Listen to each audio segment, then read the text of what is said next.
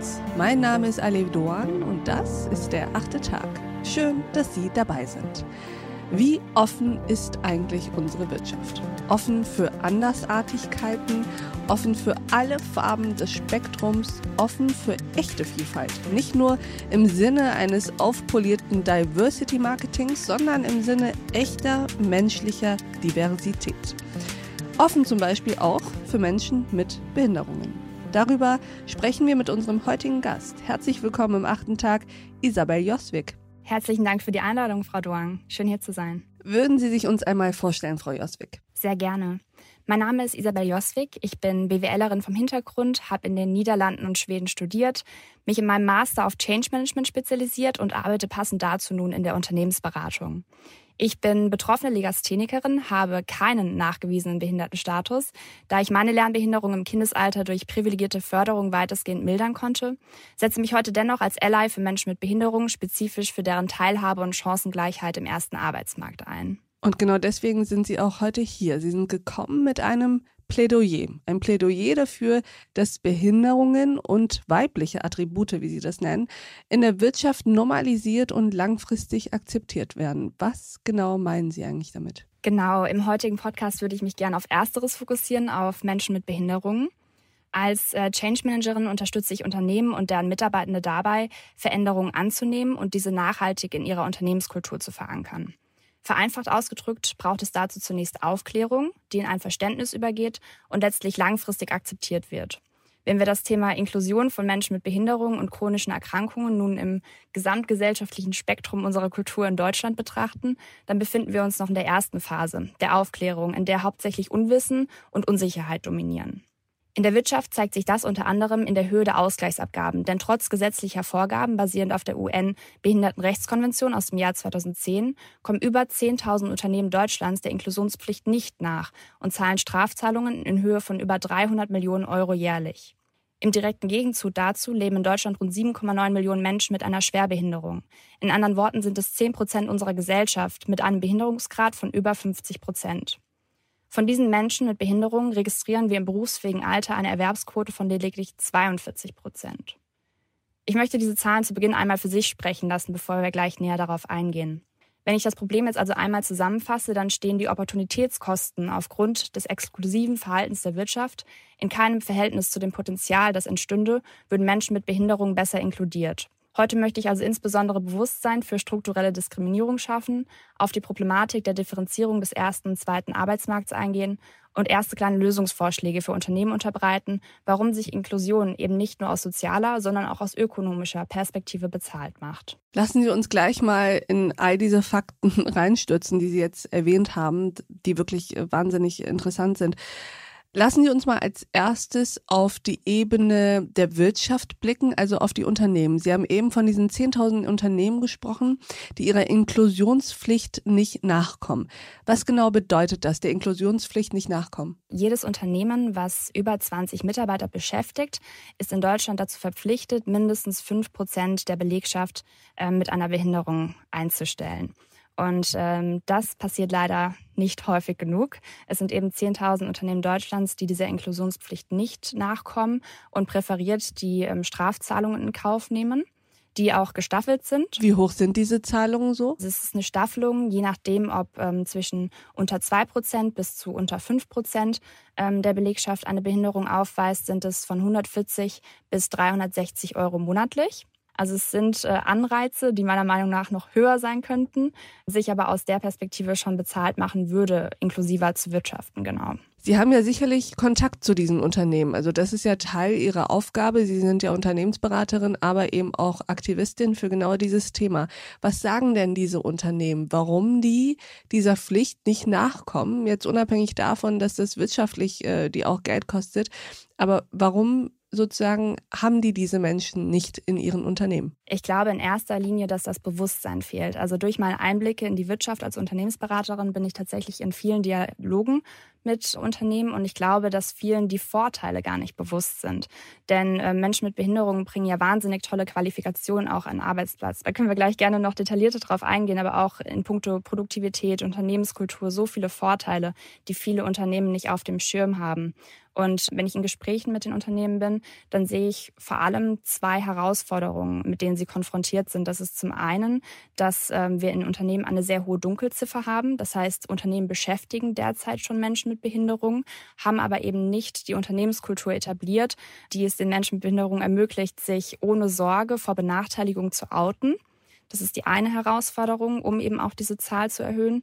Und zum anderen ist es eben auch der Arbeitsplatz, der nicht behindertengerecht ist. Also wir haben viele Arbeitsplätze, die einfach wenige ähm, Schrauben bedürfen, um auf die individuellen Bedürfnisse der Menschen einzugehen.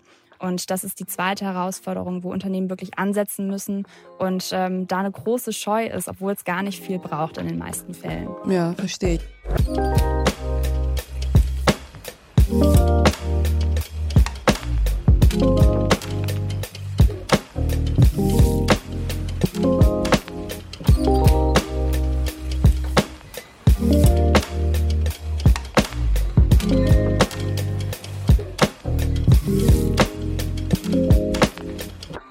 Das sind ja jetzt in erster Linie Ihre Analysen und Ihre Gründe, die Sie aus all dem heraus extrahieren. Was sagen denn die Unternehmen selbst, wenn man die fragt? Wieso kommt ihr eurer Inklusionspflicht nicht nach? Warum habt ihr diese Menschen nicht bei euch angestellt? Was sagen die denn?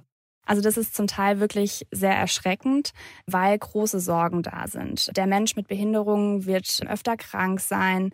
Es gibt viele Fehltage. Er kommt der Leistung nicht nach. Es braucht wahnsinnig viel Unterstützung. Es braucht vielleicht auch Betreuer im Unternehmen, die sich genau auf die Bedürfnisse der Menschen spezialisiert haben. Und ähm, ich nenne da immer das Beispiel, die meisten Unternehmen würden gerne erstmal zehn Arbeitsplätze für Menschen mit ähm, Rollstuhlbedürfnissen einrichten, bevor sie dann wirklich darauf schauen, was brauchen diese Menschen eigentlich. Und oftmals ist es wirklich diese große Scheu, die ähm, Berührungsangst, wie man es auch wirklich nennen darf, sich dem zu stellen. Und äh, ja, da einfach mal Einblicke zu gewinnen, ist, glaube ich, der erste Schritt. Denn wie gesagt, in den meisten Fällen braucht es gar nicht viel. Das heißt, es ist so eine Mischung aus, ja, Scheu tatsächlich, auch Unkenntnis, mhm. wahrscheinlich auch fehlender Kontakt zu überhaupt Menschen mit Behinderung im eigenen Umfeld und gleichzeitig auch diese vermeintliche Ahnung, dass das ein Mehraufwand bedeuten würde fürs Unternehmen, für die Personalabteilung etc. Ganz genau. Was ich eben sehr interessant fand, war Ihre Bemerkung zum Thema Dunkelziffer. Sie sagten, mhm. viele Unternehmen beschäftigen bereits Menschen mit Behinderung, aber das wird ja. nicht offen kommuniziert. Zum Teil kommunizieren das die Beschäftigten selbst nicht. Sie sprachen vom Outing, also vom sich selbst outen als Mensch mit Behinderung. Dahinter steckt ja auch Scheu, dahinter steckt ja auch die Sorge oder die Angst, danach benachteiligt zu werden oder mit Vorurteilen konfrontiert zu werden. Wie hilfreich ist da tatsächlich so etwas wie ein Behindertenausweis? Also, dass das überhaupt so heißt und dass man einen solchen Ausweis bekommt. Wie stehen Sie zu diesem Dokument? Das ist eine sehr, sehr gute Frage. Ich glaube, man muss auch wirklich auch nochmal differenzieren, was bedeutet das Wort behindert in unserem gesellschaftlichen Kontext und was bedeutet das Wort behindert im rechtlichen, auf dem Papier.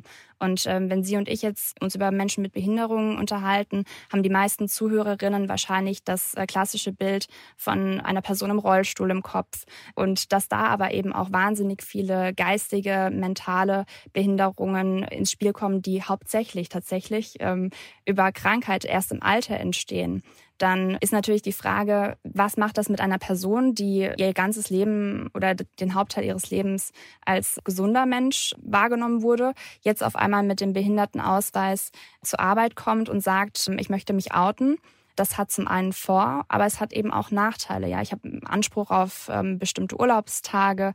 Es kann aber in, in, in manchen Fällen tatsächlich auch negative Auswirkungen haben, wenn die Unternehmenskultur eben noch nicht etabliert ist, dass, dass es normalisiert ist, wenn auch Menschen mit Krankheiten und Behinderungen im Unternehmen arbeiten, dass es äh, Diskriminierung gibt, dass es eben auch noch nicht in den Systemen und Strukturen angekommen ist. Wenn ich jetzt an Recruiting und vor allem aber auch Beförderungsprozesse denke, dass Menschen mit Behinderungen in dem Sinn oftmals benachteiligt sind, weil diese Prozesse eben nicht darauf ausgelegt sind, dass man aus der Norm tanzt. Wie stehen Sie denn ganz persönlich zu diesem Dokument, das ja ganz klar kategorisiert und zwar nicht nur in den Behörden kategorisiert. Das wäre ja sozusagen das eine, womit man im Sozialen, in der Arbeit, im Zivilgesellschaftlichen selbst keinen Kontakt hat, sondern auch insofern kategorisiert, als dass man diesen Ausweis bekommt.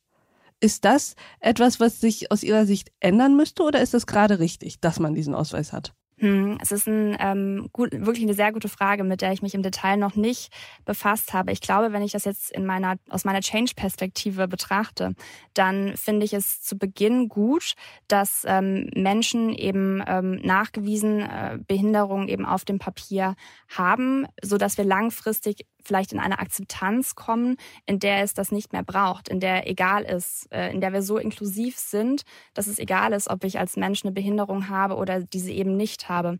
Aber ich glaube, dass es zum heutigen Zeitpunkt in unserer Gesellschaft tatsächlich dieses Dokument noch braucht, um eben auch diese Unwissenheit, diese, diese ungewisse Situation mit dem Thema zu konfrontieren und zu sagen, wir müssen inklusiver werden und es kann nicht jeder die Arbeit so verrichten, wie es geplant ist. Da müssen wir einfach flexibler werden und individueller werden. Eine knifflige Frage. Sie hatten eben gesprochen von den Vorteilen, die Unternehmen durchaus hätten, wenn sie Menschen mit Behinderung einstellen würden. Wollen Sie uns mal skizzieren, was das so für Vorteile sind? Denn ich glaube in der Tat, vielleicht gibt es da wirkliche Wissenslücken, weil sich darunter niemand was vorstellen kann. Ja, sehr gerne. Ich habe ähm, gerade eben schon äh, erwähnt, dass eben der Hauptteil der Menschen mit Behinderungen ihre Behinderung erst im ja, Lebensalter erwirbt. Das sind tatsächlich, ähm, wenn ich jetzt alle Klischees der Unternehmensberaterin erfülle, noch ein paar Zahlen in den Ring werfe, 78 Prozent der Menschen, die erst im Alter von über 55 schwer behindert werden was ähm, im Umkehrschluss eben auch bedeutet, dass Menschen mit Behinderungen häufig sehr gut bis gut qualifiziert sind, weil sie natürlich die Schulausbildung längst hinter sich ähm, gebracht haben. Das heißt, äh, indem ich als Personalabteilung Menschen mit Behinderungen nicht als Gruppe auf dem Schirm habe, geht ein wahnsinniges Potenzial verloren. Und ähm, da hätten wir zum einen die Möglichkeit, den Fachkräftemangel zu verringern, da wir einfach viele Menschen exkludieren im, im Recruiting.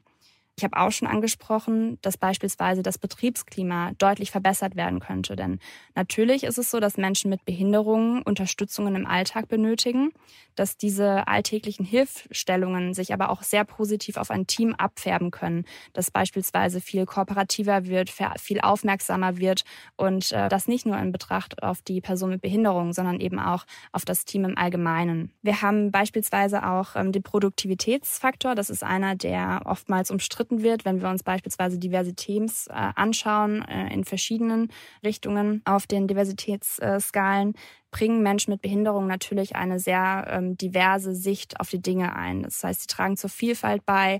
Ähm, die Teams arbeiten kreativer, aber eben auch produktiver, sind meist sehr motiviert. Leider eben auch, weil die Chancen auf dem ersten Arbeitsmarkt noch nicht die besten sind. Das heißt, äh, die Menschen sind oftmals sehr glücklich auch, äh, gute Jobs und, und anspruchsvolle Jobs zu bekommen und bringen eben die ähm, nötige Motivation mit. Ja, als letzten Punkt ähm, ein heiß umstrittener, den Sie auch in Ihrer Einleitung schon erwähnt hatten, die positive Außendarstellung. Das heißt, ähm, natürlich ist es als Unternehmen auch von Vorteil, wenn man sich als inklusiv darstellen kann.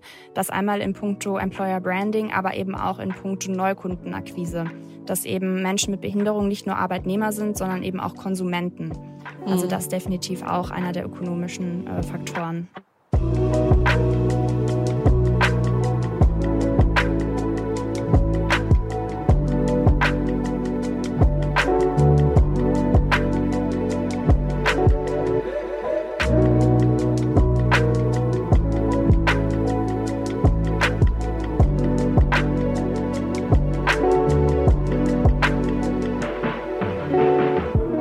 War eigentlich Ihr Weg mit Ihrer Legasthenie, der dann dazu geführt hat, dass Sie Aktivistin für dieses Thema geworden sind? Sie hatten ja bereits am Anfang erwähnt, dass Sie privilegiert aufgewachsen sind, insofern, als dass Sie viele Unterstützungsangebote bekommen haben, so dass Ihre Legasthenie nicht zu einer großen Behinderung im Sinne eines echten Hindernisses in Ihrer Karrierelaufbahn wurde. Wie hat sich das denn entwickelt? Ähm, tatsächlich wurde Legasthenie bei mir als Kind sehr früh entdeckt. Ich habe ähm, ja viele Unterstützungsmaßnahmen bekommen, war bei der Ergotherapie, hatte Nachhilfe von Klasse 1 bis in die Oberstufe. Es war aber auch wirklich sehr auffällig. Ich habe ähm, sehr, sehr große Probleme gehabt, auch mit der Rechtschreibung, tatsächlich auch bis heute und ähm, habe die entsprechende Förderung bekommen. Mir war es als Kind, aber eben auch als junge Erwachsene zunehmend unangenehm. Ich habe ähm, nicht über das Thema gesprochen. Ich habe mich weder in der Schule vor den entsprechenden Räten als auch im Studium geoutet. Ich wollte nicht anders sein, mir war es peinlich und ähm Aber wozu hat das denn, wenn ich mhm. direkt mal fragen darf, geführt, ganz konkret, wenn Sie sagen, Sie hatten große Probleme auch mit der Rechtschreibung bis heute noch, wie war das dann in der Schule in einem Fach wie Deutsch zum Beispiel? Also wenn Ihre Lehrer davon nichts wussten? Ich habe tatsächlich mit den Konsequenzen gelebt. Also ich habe ähm, jetzt die Tage noch äh, meine Abitursprüfung rausgezogen aus den, aus den Fächern und ähm, habe bis zum Abitur Notenabzug aufgrund meiner Rechtschreibung bekommen. Das war eine Entscheidung, die ich getroffen habe, mit der ich heute anders umgehen würde, wo ich vielleicht auch ähm, noch mehr Unterstützung gebraucht hätte, da auch wirklich zu meiner Schwäche zu stehen. Was ich nicht verstehe, ist, einem Lehrer muss doch bewusst sein, dass da eine Legasthenie vorliegen muss. Also es ist doch relativ unwahrscheinlich, dass jemand im Abitur die Rechtschreibung nicht beherrscht. Ja, es waren tatsächlich, ich habe die Arbeit vorliegen, 61 Rechtschreibfehler. Und äh, ich kann es mir bis heute nicht erklären, weil ich tatsächlich auch auf der weiterführenden Schule nie auf ähm, die Problematik angesprochen wurde. Ich habe ähm, mich natürlich mit meiner Familie beraten und ich habe mich dafür entschieden, nichts sagen zu wollen, aber ich wurde auch nie aktiv angesprochen. Und da sehe ich tatsächlich auch ein ganz großes Problem im Bildungssystem, weil ich jetzt eben das Privileg hatte, private Förderung zu bekommen, private Nachhilfe zu bekommen, dass es aber nicht jedem Kind möglich ist, je nachdem aus welchem ja, sozialen Umfeld nee, es stammt, ja. diese Förderung zu bekommen. Und da braucht es wirklich viel, viel sensibilisiertere Lernkräfte, die das früh erkennen und eben auch entsprechende Wege einleiten. Weil gerade bei der Legasthenie ist es eben oftmals so, dass die Kinder abgestempelt werden. Mhm. Wenn man eben nicht gut ähm, in der Schrift ist, dann ist man vielleicht auch nicht intelligent. Und das hat äh, gar keine Korrelation. Also ich bin ähm, weit gekommen mit meiner Legasthenie und ähm, dass dann viele Kinder zurückgestuft werden und das fälschlicherweise, weil sie doch sehr intelligent sind, aber tatsächlich eine Leserechtschreibschwäche haben, dann braucht es da wirklich viel, viel mehr Aufmerksamkeit. Gab es dann einen Schlüsselmoment, wo Sie gesagt haben, so und jetzt mache ich das zu meinem Thema, jetzt oute ich mich in Anführungsstrichen und nicht nur das, sondern jetzt werde ich auch Aktivistin, damit es anderen besser geht als wir? Genau, den gab's und ähm, der war auch rückblickend wirklich, es war ein, war ein schöner Moment für mich. Ich habe eine Werkstatt für behinderte Menschen besucht, habe dort gearbeitet für einen Tag und um mir einfach ein Bild zu machen. Ähm, wie, wie geht es den Menschen? Weil man natürlich auch sehr viele Vorurteile von ähm, Behindertenwerkstätten hört und wollte mir einfach mal anschauen, wie funktioniert das System Behindertenwerkstatt, wie funktioniert das System zweiter Arbeitsmarkt und habe dann zwei Frauen kennengelernt, die beide auch eine Lernbehinderung haben. Und ähm, dann ist mir bewusst geworden, wo wäre ich heute, hätte ich meine Förderung nicht bekommen. Warum sind diese Frauen hier in der Behindertenwerkstatt? Weil sie eben nicht gefördert oder gefordert mhm. wurden. Und ähm, dass viele Menschen, wenn sie an Behindertenwerkstätten denken, eben solche Gruppen gar nicht auf dem Schirm haben. Und ähm, das war für mich tatsächlich der Schlüsselmoment, an dem ich gesagt habe, ich hatte das Privileg und ähm, ich möchte jetzt auch meinen Teil zurückgeben. Ich möchte, dass jeder Mensch ähm, die Möglichkeit hat, gefördert zu werden und dass jeder Mensch das Anrecht hat, selber zu entscheiden, möchte ich einem Beruf im ersten Arbeitsmarkt nachgehen, bei dem ich vielleicht ein bisschen Unterstützung brauche, oder entscheide ich mich dafür, im zweiten Arbeitsmarkt im geschützten Raum zu arbeiten. Und ähm, dann sind mir die ganzen Probleme über den Weg gelaufen und äh, die Missstände, über die ich aufklären möchte, weil ich glaube, dass es vielen Menschen, die nicht mit dem Thema direkt konfrontiert sind, gar nicht so bewusst ist.